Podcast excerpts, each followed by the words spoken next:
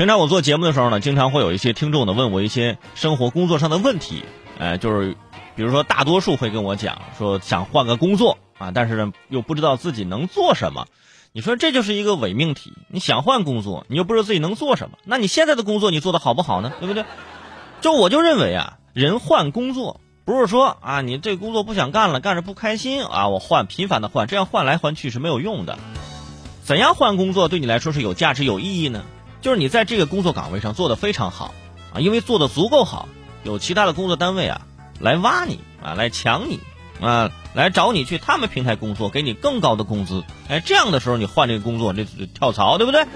哎，这个呢就会有一些进步啊，你会有更好的一个职位啊，晋升，然后呢啊有着更呃满意的工资。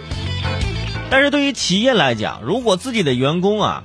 培养出来一个被挖走一个，培养出来一个被挖走一个，肯定也是非常难过的。比如最近，呃，在某家居呃企业的这个论坛上啊，这个董明珠啊就说自己曾经被问及对美的和小米合作啊，他们合作你着急不着急？董明珠就回答说我不着急啊，美的和小米就是小偷加小偷啊，他们在一起的结合是短暂的。他就说呀，为什么对他们的印象这么不好？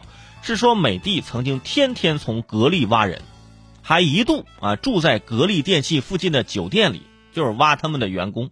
董明珠说啊，美的天天来我们这儿呀，来我们这儿偷人，是不是？啊？听这话你就在想，董明珠不是做电器的吗？怎么还管你偷人的事儿了？这不是居委会大妈的任务吗？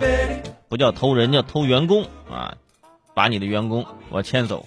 我觉得人的工作变动啊，有变动这很正常。人往高处走是吧？都可以理解，啊，什么叫偷人？人家员工本来也不是你的私有财产，是不是？难道是你每天一到公司就清点人数？哎，小王呢？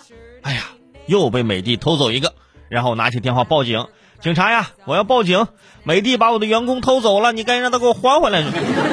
没听说过是吧？但是啊，我们都能够理解这董阿姨这个心情。好不容易自己培养出的人才，被别人高薪挖走，自己还得重新培养，这挺累的。美的挖人的方法呢，确实也有有点过分啊！就住在附近的酒店，每天晚上就过来挖人，这别人看到他也不好意思问，是吧？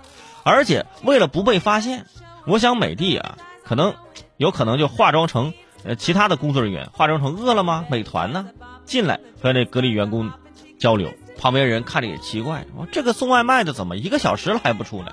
你是来来送饭的，你这还是来做饭的？你是啊？